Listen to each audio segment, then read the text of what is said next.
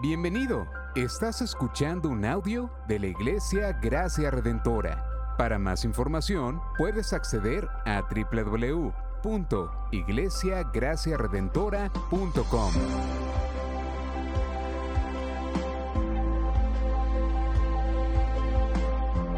En la exposición de la palabra, el pastor Xavier Torrado.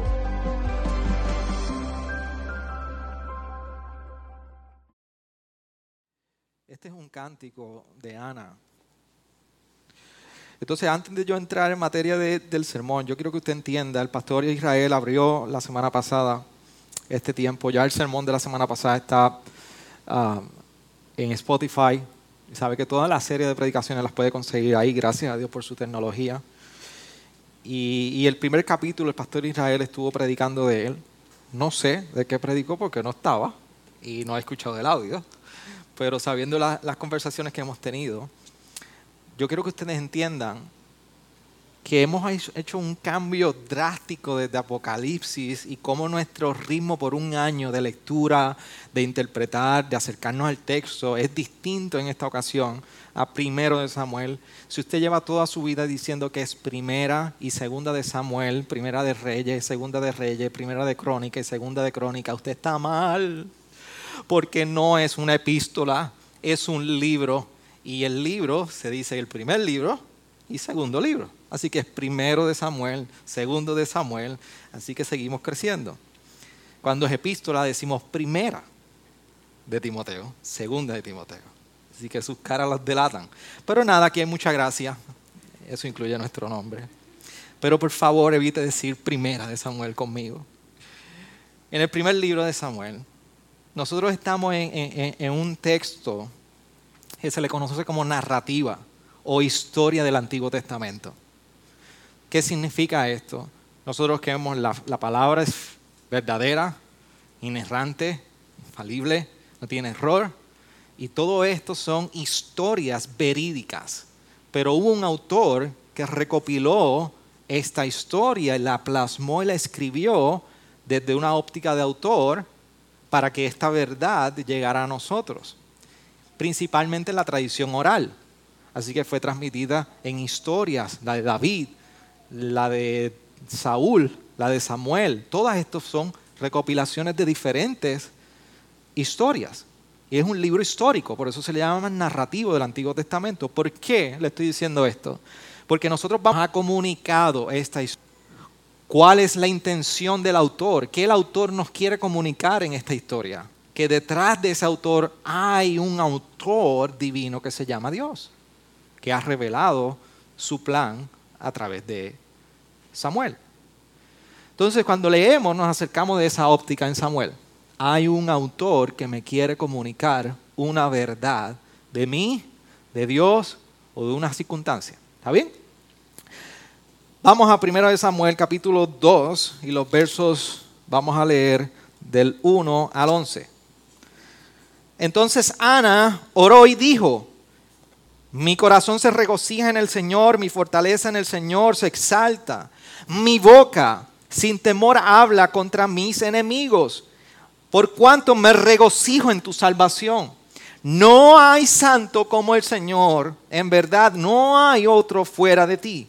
No hay roca como nuestro Dios, no os jactéis más con tanto orgullo. No salga la arrogancia de vuestra boca, porque el Señor es Dios de sabiduría y por Él son pesadas las, acciones. Quebrados son los arcos de los fuertes, pero los débiles se ciñen de poder. Los que estaban saciados se alquilan por pan y dejan de tener hambre los que estaban hambrientos. Aún la estéril da a luz a siete hijos, mas la que tiene muchos hijos languidice, languidice. El Señor da muerte y da vida, hace bajar el Seor y hace subir. El Señor empobrece y enriquece. Humilla y también exalta, levanta del polvo al pobre, del mudalar lo levanta al necesitado, para hacerlo sentar con los príncipes y heredar un sitio donde el mundo. Las columnas de la tierra son del Señor y sobre ellas ha colocado el mundo. Él guarda los pies de sus santos más. los malvados son callados en tinieblas. Pues no por la fuerza ha de prevalecer el hombre, los que contienden con el Señor serán quebrantados. Él tronará rey, dará fortaleza y ensalzará el poder de su ungido. Y entonces el Cana se fue a Ramá, a su casa, y el niño servía al Señor delante del sacerdote Eli. Señor, gracias por tu palabra. Abre nuestro entendimiento. Confróntanos y edifícanos. Amén. Amén. ¿Se puede sentar, iglesia?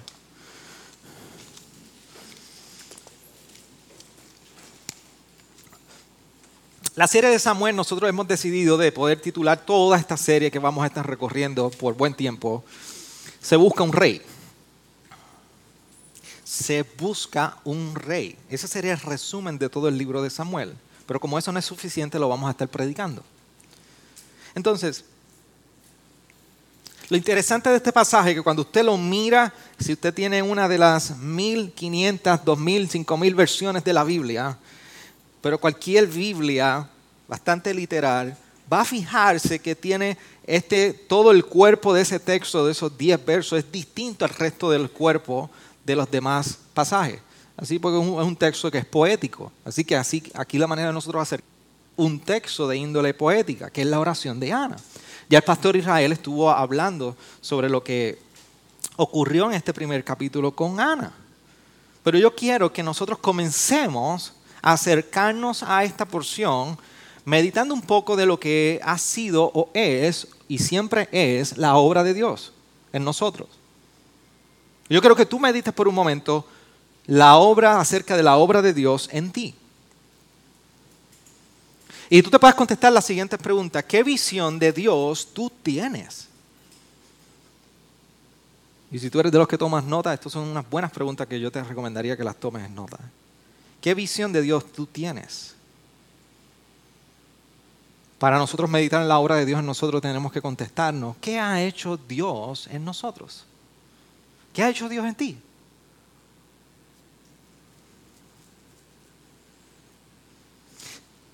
Si tú dices, y tú puedes contestar, que ves el patrón de Dios obrando en tu vida, o vamos a hacer la pregunta, ¿tú ves un patrón de Dios obrando en tu vida? Cómo ese patrón de obrar, del obrar de Dios en tu vida, se refleja en un patrón de exaltación en tu camino. ¿Cómo se ve un patrón de exaltación y alabanza y adoración en tu caminar hacia Él? Porque si Dios está obrando, el patrón es que siempre hay una respuesta de exaltación por su obra. Y aquí nos encontramos en el contexto de Samuel. Yo quiero que usted entienda que nosotros eh, venimos, en la, o la Biblia, la historia bíblica viene de un periodo donde eh, Israel ha sido más bien liderado por jueces. Dios designó jueces y estos jueces fueron líderes que se levantaron para guiar el pueblo. pero este libro de Samuel está entre la culminación de lo que es el liderato de los jueces y el inicio de una monarquía, o sea, de un rey gobernando o reinando sobre un pueblo. Ahí es donde está el libro de Samuel. Y un poquito de quizás de, historia en años, estamos alrededor de casi mil años de historia previo al nacimiento de Jesús. Por ahí es que estamos, un poquito más, un poquito menos. Mil años casi de historia previo a que Jesús naciera.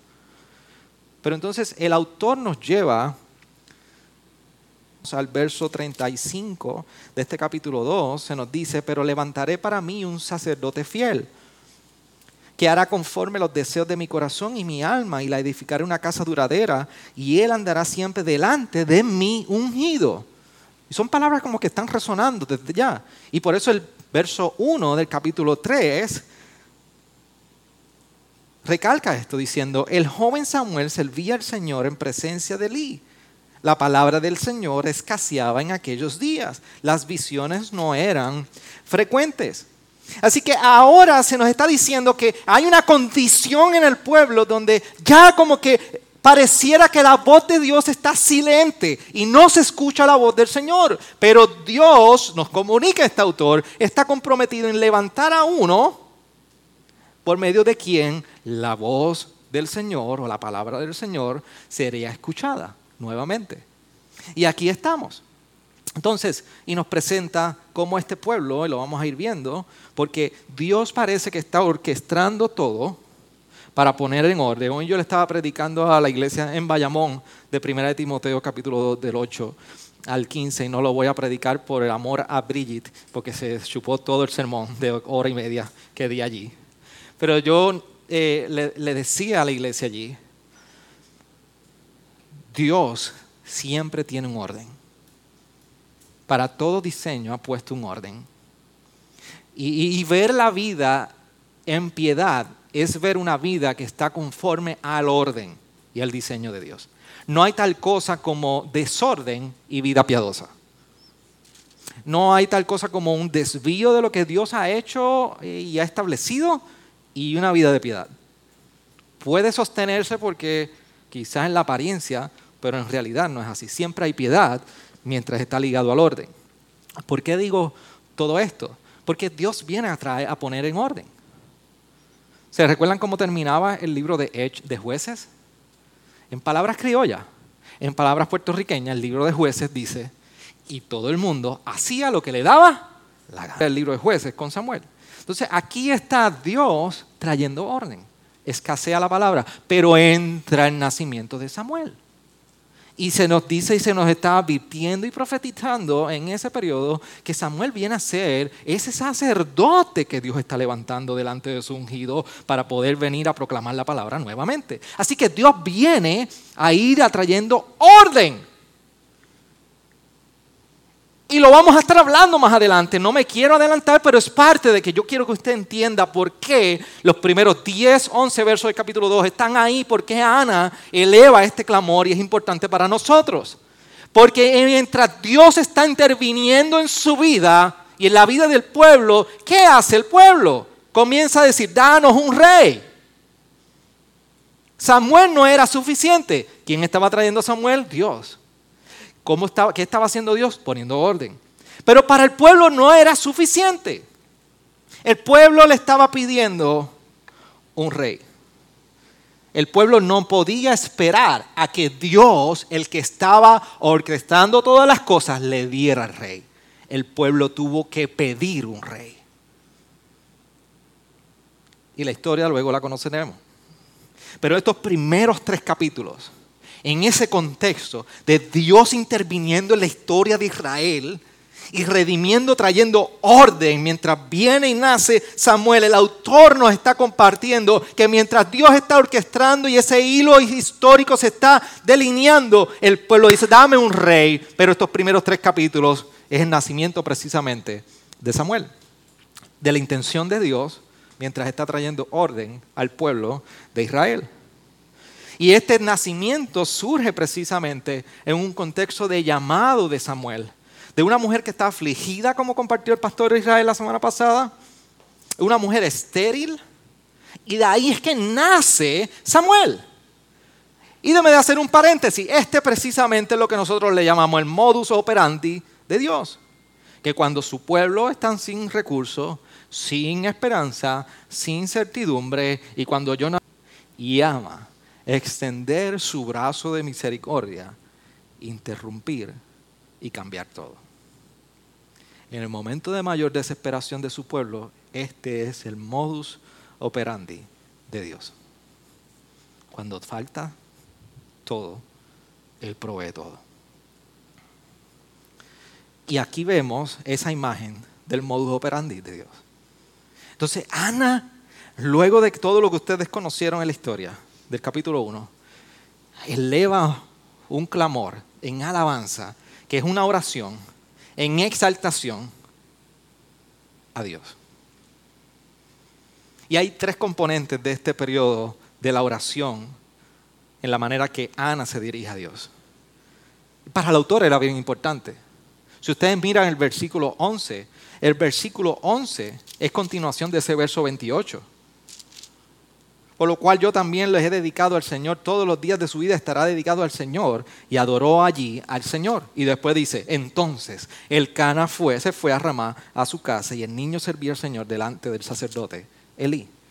Pero para el autor, a Samuel era importante que tú y yo supiéramos que antes de continuar, antes de adorar allí y continuar el cana a su, casa con su familia, era importante que miráramos la respuesta de esta mujer a una manera de Dios obrar. Cuando todo estaba en su quebranto, Dios intervino y Ana responde en esta oración en tres partes. Y vamos a verla, porque varias cosas que nosotros vemos aquí que Ana resalta, o más bien que revela la alabanza de Ana para con nosotros. Uno, es que Dios salva. Los primeros tres versos de esa oración es un énfasis de Ana acerca de Dios salva de Dios en ella, de tal manera que está interviniendo en su vida. ¿Y por qué ella describe salvación? Porque precisamente la ha salvado de la crisis y de la bancarrota en la que ella se encontraba. Ella estaba angustiada en su espíritu, nos dice el verso 15 del capítulo 1, pero Dios respondió, respondió crisis. Ana ha experimentado lo que es ser liberada de una condición despreciable, estéril y sin frutos y en angustia. Y Dios le ha dado regocijo, como dice, mi corazón se regocija en el Señor. Esta es la experiencia de salvación en Ana. ¿Alguna de ustedes se identifica con esto? Lo segundo es, del 4 al 8, que Dios gobierna. La descripción general que hace Ana ahora se mueve de una experiencia personal de salvación y ahora comienza a hacer una descripción de una descripción general de cómo es el patrón de Dios no solamente en la vida de Ana a nivel personal, sino diciendo, este precisamente es el patrón de Dios en toda la creación. Dios gobierna. Por eso está diciendo, quebrados son los arcos de los fuertes, pero los débiles se ciñen de poder. Los que estaban saciados se alquilan por pan y dejan de tener hambre los que están hambrientos. Aún la esterilidad luz a siete hijos más los que tiene muchos hijos, dice. El Señor da muerte y da vida, hace bajar el Seor y hace subir.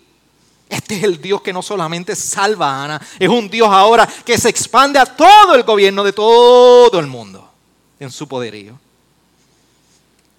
El Señor empobrece, enriquece, humilla, exalta. Levanta del pobre al, del polvo al pobre. Estos son los caminos que Ana está describiendo, los caminos del rey, el camino de Dios. Ana había experimentado muerte, pero ahora es vida. Ana había experimentado pobreza, pero ahora experimenta riqueza. Ahora Ana había sido humillada, pero ahora ha sido exaltada. Ana nos recuerda que Dios todo lo sostiene. Así que no solamente la, alabanza de Ana revela que Dios salva, Dios gobierna en su, en su experiencia de extensión. Dios tiene la última palabra. Dios tiene la última palabra. En los tiempos de Ana, los filisteos eran la amenaza de Israel.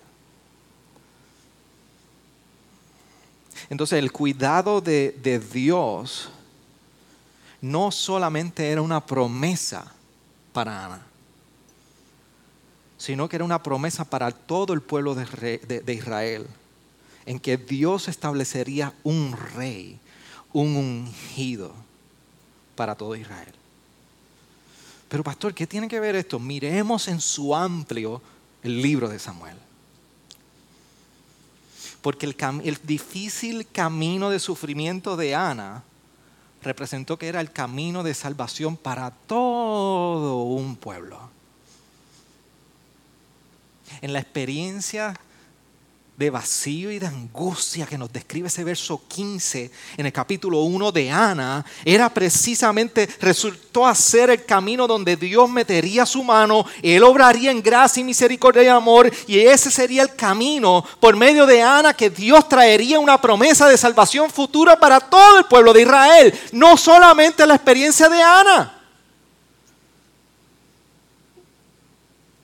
Y esta alabanza y oración de Ana es prácticamente profético. Dios ha llegado a salvarme, pero este es el Dios que no solamente obra en mí, obra en toda la humanidad y es el Dios que tiene la última palabra. que su poder será manifestado no solamente en mi vida. Esto es lo que nosotros vemos que revela la alabanza de Ana en este contexto bíblico del capítulo 2 de Samuel.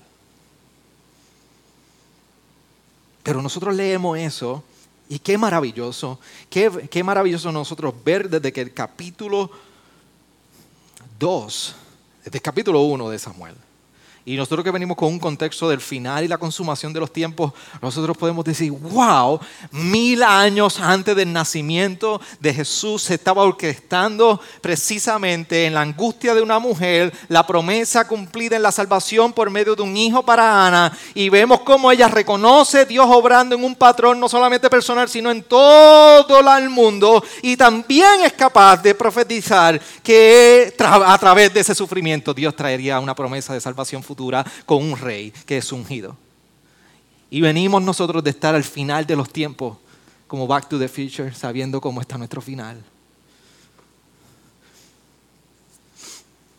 Hemos corrido la historia peor que, ¿cómo es? Eh, eh, los Avengers. ¿Se acuerdan que se abren los círculos y entramos? Así estamos. Acabamos de salir del... ¿Cómo se llama esos anillos? Ustedes siempre me dicen, pero yo se me olvida. Sling Ring. Sling Ring. Venimos a estar en el último de los tiempos. Sabemos que la batalla con el gran Thanos la vencimos. Y ahora regresamos acá a ver la promesa, el nacimiento de esa promesa hacia el futuro. Y ahí estamos tú y yo, como en el jamón del sándwich.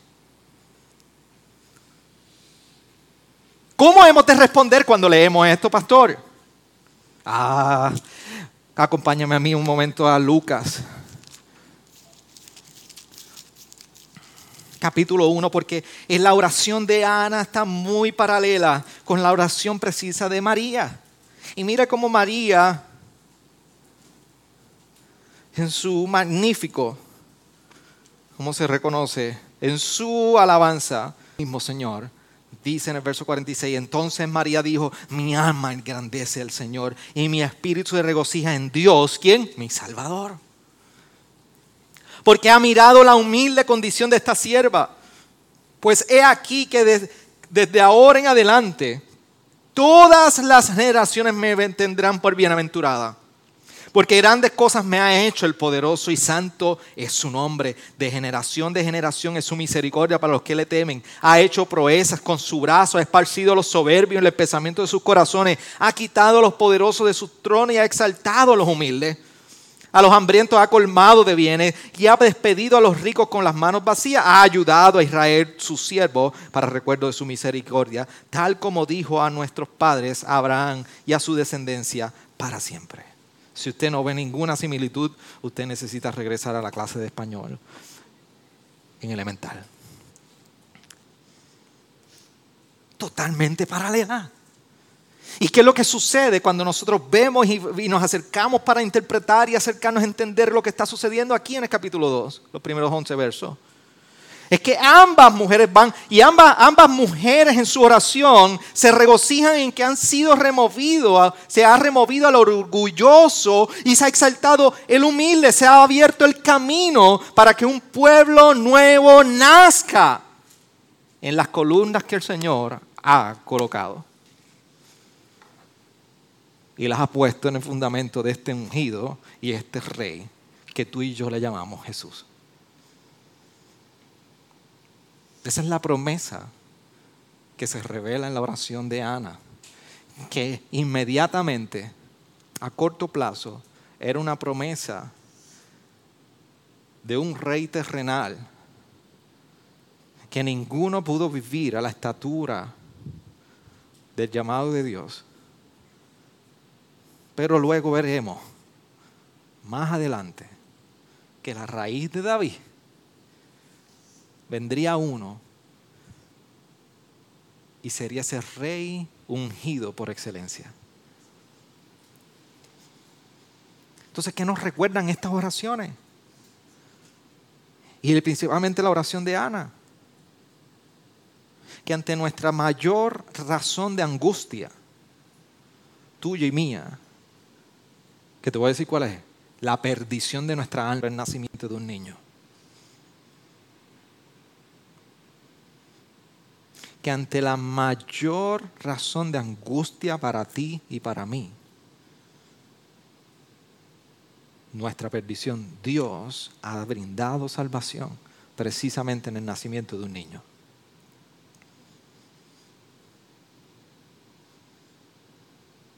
Como resultado de esta salvación,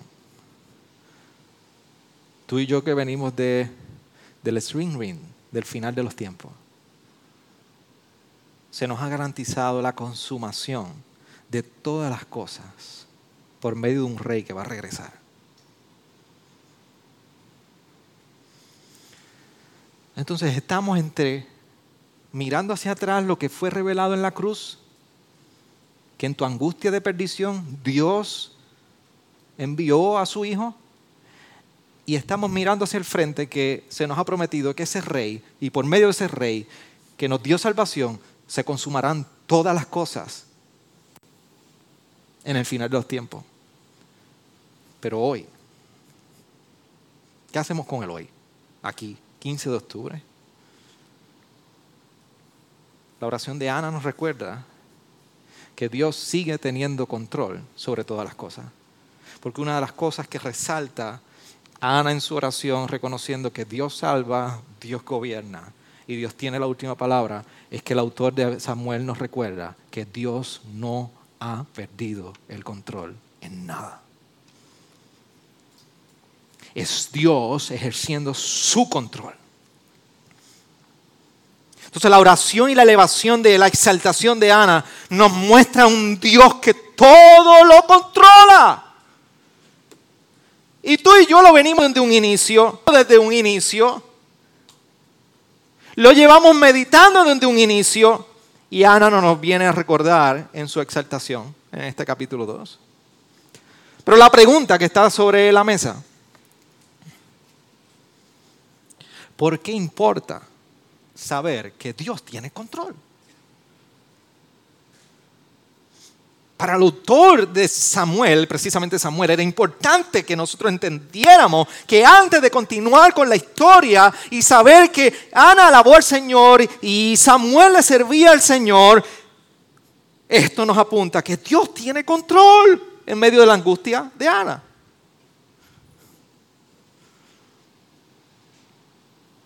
Pregúntate tú, ¿por qué te debe importar saber que Dios tiene el control?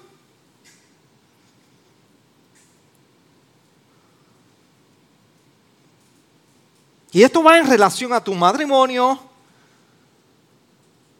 Estés bien hoy o no estés bien hoy con tu esposo o con tu esposa. Esto tiene que ver con tu crianza, con tu trabajo, con decisiones en el futuro, decisiones inmediatas, con problemas en familiares, con un y mil circunstancias, enfermedades, vulnerabilidad en ti. ¿Por qué tiene que ser importante saber que Dios tiene control de todas las cosas?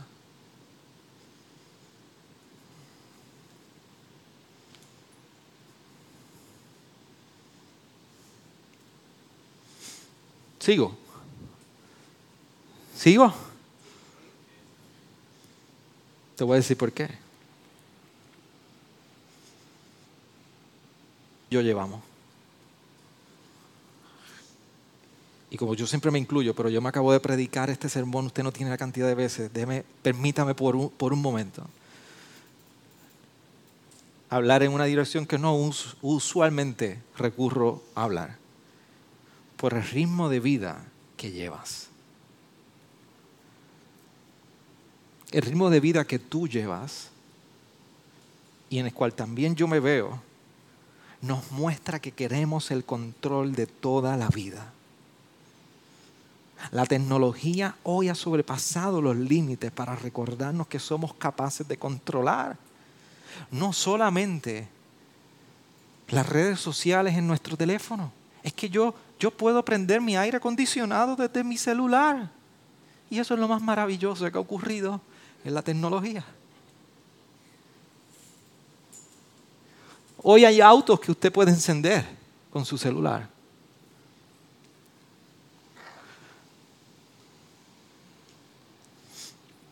Yo sé que yo aparento una edad más joven de la que muchos piensan. Por eso ustedes se ríen. Pero yo soy de esa generación que experimentó el tener que ir al televisor para cambiar de canal. Y el televisor era blanco y negro. Yo no sé si es que mis padres estaban muy atrás en la tecnología o simplemente era una santificación para mí, pero había que ir al televisor. Pero ustedes recuerdan esos momentos donde muchos de ustedes, donde había que ir al televisor y se le daba y se buscaba y la señal. Y de momento, si no hay buena señal, se viraba la antena. Y después se viraba la antena y si no había buena señal, usted sabe lo que venía, ¿verdad? La palmada del televisor. Hay una generación que le estamos hablando en código ahora mismo aquí. Sus caras lo dicen. Pero, pero hoy día todo es casi inalámbrico o remoto. El ritmo de vida que tú y yo llevamos, queremos tener control de todas las cosas. Tu agenda hoy no está en un almanaque al lado de la nevera o de la puerta de salida. Hoy está en tu celular. Y hoy cada minuto, cada segundo, cada hora está calculada de cómo la vamos a administrar. You name it. Añádele lo que tú entiendas, pero tu ritmo de vida dicta y habla de que tú anhelas tener el control de todas las cosas. Ah, bueno, pastor, pues está bien, perdemos el control. Yo no estoy diciendo que perdamos el control. Yo lo que quiero es que mires que tu patrón en tu vida simplemente apunta el control. A que usted no se atreva a visitar a cualquiera de los hermanos aquí, de paracaídas, mañana a las 7 de la noche. No. Ustedes me dijeron que siguiera, así que deben sacar esta pastoralmente. Por eso es que para reclutar casas de las mujeres para sus discipulados es tan difícil.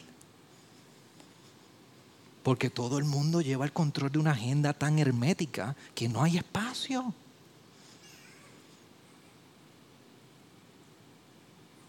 Tu vida, y esa es mi vida, y es tu vida. Nos encanta el control. ¿Por qué importa saber que Dios tiene control por tus anhelos y tus decisiones? Porque este es el patrón. Y como pastor que lleva casi 15 años escuchando consejerías una y otra vez, yo les puedo decir que nuestra mayor tentación, mía y también el patrón de ustedes, actuamos, planificamos a nuestra manera y oramos. Actuamos, planificamos. ¿Cuántas de las decisiones más importantes de tu vida han comenzado al revés? Oramos, planificamos y actuamos. Piensa. Desde con quién te vas a casar o te casaste y ya no hay remedio. Si tú, actuaste, planificaste y después oraste, ahora sigue orando. Sigue orando y ayunando.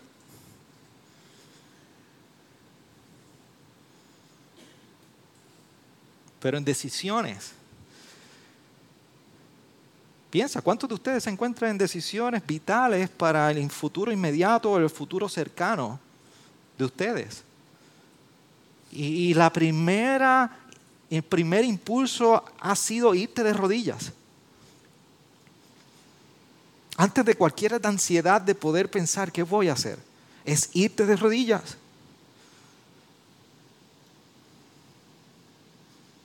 Importa saber que Dios tiene control porque importa para la vacilación de nuestra fe, para la inestabilidad de nuestra fe. Y yo les explico por qué. Nos encanta descansar en nuestros propios métodos. Simplemente te trato mi vida espiritual como un checkmark donde yo oré, hice una oración, pastor, sí lloré, leí la Biblia y hice todo, asistí al discipulado, tengo asistencia perfecta en la iglesia, pastor, yo lo hice. Sí, pero es bajo tu método. Entonces, cuando no obtenemos el resultado que esperamos, el desánimo nos llega. Porque realmente es el reflejo de que tú no estás descansando en Él. Y cuando nos encontramos no descansando realmente en Él y abordados por el desánimo porque en el resultado de nuestro acercamiento y nuestra metodología espiritual no obtenemos el resultado que esperamos, Houston, we have a problem. Es una vida falta de comunión en Él. Y ahorita lo cantamos. Nada podéis hacer, podéis hacer sin mí. Esas son las palabras de Jesús. En nuestra crianza importa saber que Dios tiene control porque criamos partiendo de la premisa que somos el mejor padre y la mejor madre que pueden tener nuestros hijos. Escúchame bien, para los que están comenzando a criar, los que van a mediana edad y ya salieron de la crianza. Nos acercamos a la crianza pensando que somos y somos y somos el mejor padre y la mejor madre que nuestros hijos pueden tener. Y todas nuestras motivaciones, todos nuestros esfuerzos van anclados a reflejar, no hay nadie como yo para mis hijos.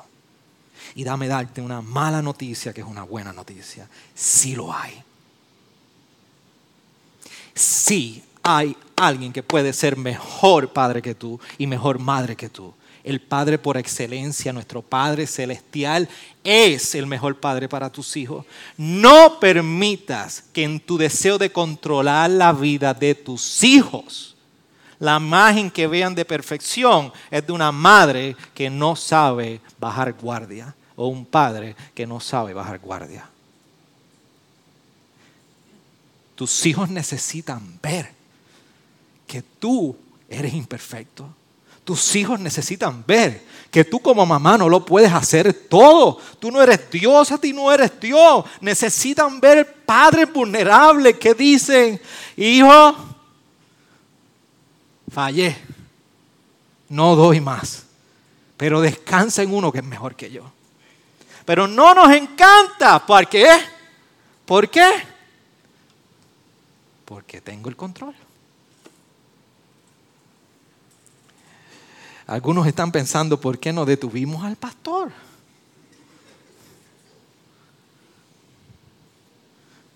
Entonces, en, tu situación,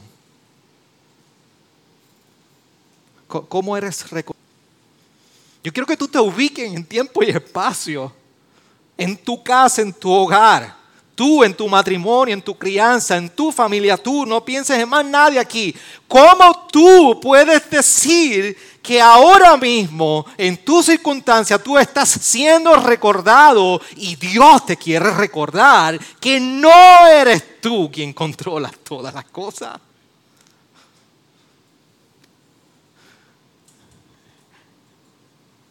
Y posiblemente es en ese momento como Ana donde nuestro corazón está angustiado, fuera de opciones, fuera de trucos, fuera de magia y fuera de reserva, que tú y yo nos podemos encontrar.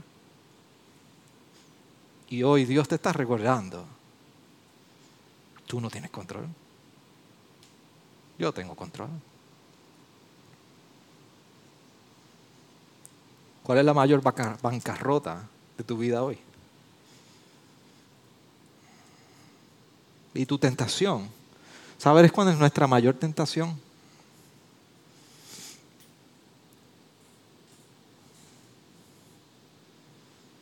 Tú, tú, puedes reconocer cuál es tu mayor tentación en este tiempo de vulnerabilidad donde tus defensas están abajo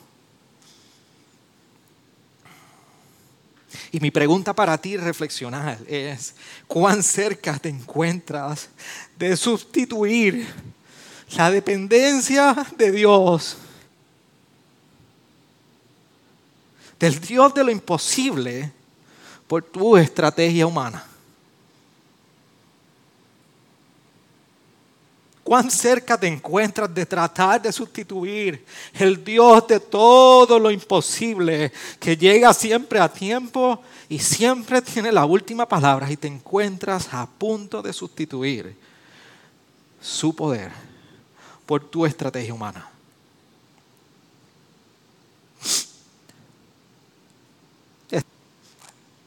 Esto no fue una opción para Ana. En tu mayor desespero, en tu punto de bancarrota hoy, que tú puedes reconocer. ¿cómo tú no estás seguro que este es el preludio de un Dios todopoderoso que viene a ser una obra poderosa en ti, en tu corazón, en tu vida, en tu casa, en tu familia? y en tus deseos. ¿Cómo tú puedes estar garantizando que este no es el preludio de una obra maravillosa de un Dios que todo lo sabe y todo lo conoce en tu vida? ¿Cómo no lo sabes?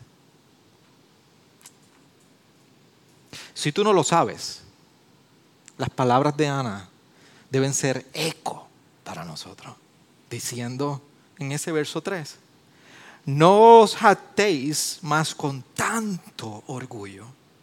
No salga la arrogancia de vuestra boca. Y ahí tú y yo no podemos encontrar. Vienen a hacer abrazar nuestro orgullo por el control y precisamente la arrogancia de nosotros pensar que en nuestra boca podemos dictar los caminos de nuestros días.